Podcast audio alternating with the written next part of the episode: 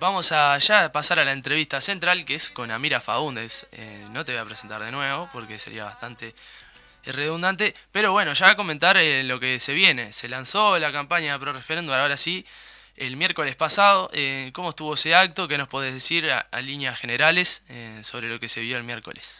Sí, otra que lanzamiento. Venimos hace varios meses, en realidad después de, de lo que fue la entrega de firmas, con una serie de de actos. El primero fue en el velódromo, no sé si se acuerdan, un acto muy grande con cientos de compañeras que, que bueno, que se arrimaron a festejar la victoria de, de haber llegado a las firmas.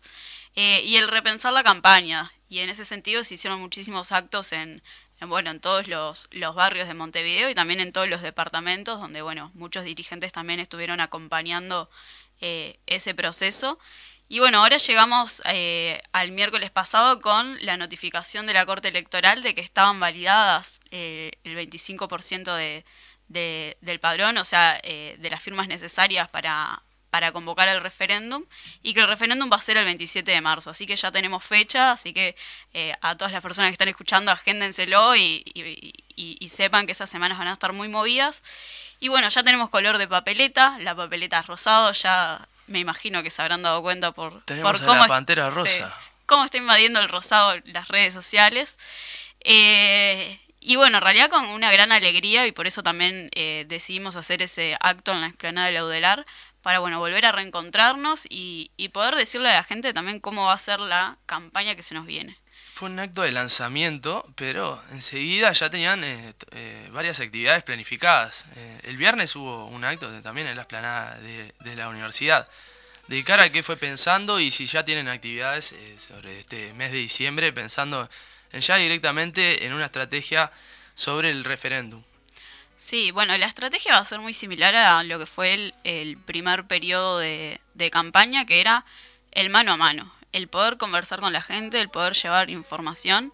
Eh, y de eso se va a tratar y por eso ya, bueno, el viernes tuvimos este toque que fue de movimiento estudiantil, que también una tremenda eh, concurrencia de, las más jóvenes, sobre todo porque, bueno, había bandas también que, convocaban. Eh, y ya ese fin de semana pasamos a salir a hacer barriadas y va a ser de cómo, de aquí en más, el, el común denominador de esta campaña, de, de salir al puerta a puerta.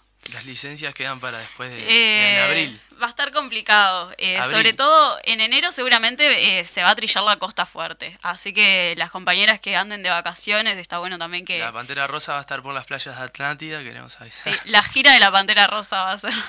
Yo me quiero adherir al pronunciamiento de Mariana la semana pasada, contraria completamente a la figura de la Pantera Rosa. Por favor, no usemos esa figura esta campaña, se los ruego. Ya es tarde. Hicieron un mural tremendo el otro día con la Pantera Rosa. Igual es como que la gente le llama la atención, es como que, no sé, es como que cómico. El miércoles. Completamente en desacuerdo.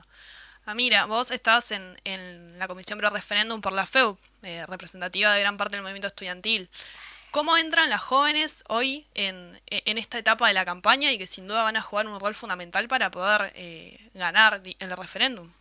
Sí, eh, Además, las jóvenes es un, sector aparte de la sociedad eh, muy importante que, que, bueno, que es necesario llegarle y que, y que tiene sus particularidades. Sabemos hoy en día que eh, es difícil, por ejemplo, tener discursos recontra largos o, no sé, videos recontra largos y, y que, bueno, que, presten la atención necesaria para entender lo que son los 135 artículos de la LUC.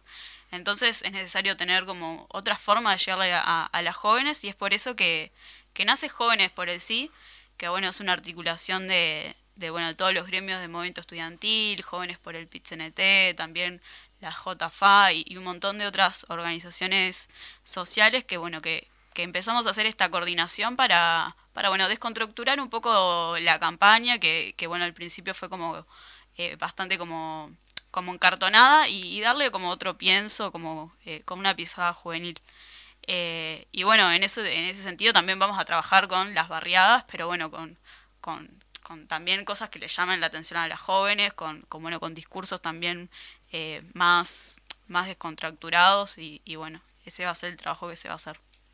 Es eh, pieza clave, será pieza clave el, trabajo y la adhesión que puedan llegar a tener los, las jóvenes de cara al referéndum, sobre todo pensando en lo que fueron las elecciones pasadas y las últimas, en donde las personas que recientemente habían obtenido la credencial, los más jóvenes, 18 y 19 años, mostraron eh, eh, una postura bastante disidente a lo que fue la, corriente oficialista en ese entonces. Así que eh, desde ese lado intentarán pensar, es lo que estoy interpretando, otro, desde otro pienso y otra estratégica, otra estrategia, teniendo en cuenta lo que fueron las últimas. Sí, obvio. Y sobre todo también para, romper un poco con esto de que, de que se ha venido forjando de que bueno que a las jóvenes no nos importa el futuro que no nos importa educarnos que no nos importan como un montón de cosas y, bueno sí nos importa la política sí nos interesa tener mejores condiciones de estudio de trabajo y, bueno ese va a ser el debate que vamos a salir a, dar a la calle de, bueno de, que es necesario derogar eh, anular estos 135 artículos porque afecta particularmente a, a, las jóvenes de, una manera diferente que, que afecta a otros sectores de la sociedad. Bueno, vamos a darle un abordaje eh, más eh, temático a los artículos de educación. ¿Por dónde pensás que se le puede entrar, que genere interés a, jóvenes estudiantes y también a no tan jóvenes, para que puedan entender de la importancia de derogar esos artículos específicamente hablando de lo, de lo educacional? Eh, y yo creo que ahí hay unos tres o cuatro ejes que, que son claves para, para poder abordar. Uno es el tema de, la educación, porque la mayoría de los jóvenes, como que en esta etapa de, la vida, es que, nos vamos formando más, si bien la, eh, la educación tiene que ver a, lo largo de toda la vida, pero es como que eh, el momento que más vamos a, bueno, al liceo, que iniciamos carreras en, a nivel terciario. Eh, cómo afecta la LUC en educación, después también el tema de la vivienda, sobre todo por las condiciones que hoy en día tenemos las jóvenes en cuanto al trabajo, que, somos las quienes tenemos salarios más, más sumergidos, que tenemos en mayor informalidad. Eh, entonces, bueno, el poder acceder a una vivienda digna también eh, es algo que se dificulta. Y a la vez que tenemos eh, salarios más sumergidos y peores condiciones, también la LUC en cuanto a trabajo viene a generar un montón de cuestiones como el, anular el derecho a huelga y un montón de cosas que, que bueno, que, están todas enmarcadas en, en eso. Entonces, eh, esos van a ser tres grandes ejes, además de eh, seguridad, que sabemos que el gobierno va a ir fuerte a, a bueno, a, pegarnos con, eh, con, con, ese discurso de, de, bueno, de una seguridad mejor significa más represión y, sabemos nosotras que, que, bueno, que no es el futuro del Uruguay que queremos. Bien. ¿Y en qué medida también esta cuestión de mencionabas tres grandes ejes, uno siendo educación, ¿en qué medida también las reformas educativas que se plantean hacia el año que viene eh, pueden incidir o pueden eh, ser parte de esta campaña hacia marzo? Bueno, en realidad eh, va a ser parte porque, porque están marcados en eso, en que los docentes, por ejemplo, tengan menor incidencia y protagonismo en las decisiones que se toman eh, dejando por fuera, bueno, eh, cuáles son las necesidades del sistema educativo, bueno, eso está marcado en la ley de urgente consideración a la hora de, eliminar los, los, los consejos de, eh, de, educación, entonces va a ser un reclamo y sobre todo porque también despierta y genera mucho ruido en una población que son los más jóvenes, que es secundaria, eh, entonces ellos han salido fuertemente a partir de que se, de que se anunció la, esta reforma, de que bueno, de, que van a, desaparecer los bachilleratos eh, diversificados, un montón de recortes también en horas de, bueno, de arte, música y, y, otros, y otras materias. Entonces eso va a generar también que, más jóvenes se sumen a, la campaña porque es, defender nuestros derechos conquistados también, de una educación que bueno que, que se había consolidado ya desde el 2008 con la Ley General de Educación, un montón de, cuestiones bueno, de, defender la educación pública. Entonces, eh, creemos que bueno, va a ser un puntapié también para organizar eh, gran cantidad de jóvenes.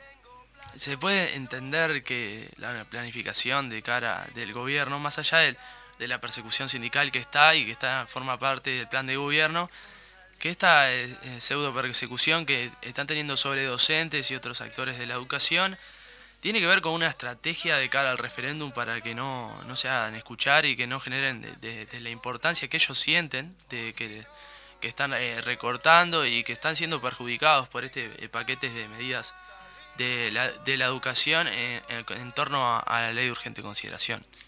Y sí, yo creo que sí, que, que la política del terror en realidad que, que viene haciendo algunos jerarcas tiene que ver con eso. De, bueno, yo he escuchado muchas veces a, a Robert Silva decir, bueno, las decisiones las van a tomar quienes los tienen que tomar y somos nosotros los que estamos a cargo de la responsabilidad, así que la decisión es nuestra. Y eso tiene que ver con un, negarse a escuchar a los planteos de, de los docentes, que son quienes están en contacto directo todos los días con los gurises y con sus familias en los barrios. Entonces, eh, esa, esa política del miedo sí tiene que ver con eh, calmarla o querer aplacar la organización de, del movimiento sindical, pero sabemos que bueno, no le vamos a dar tregua.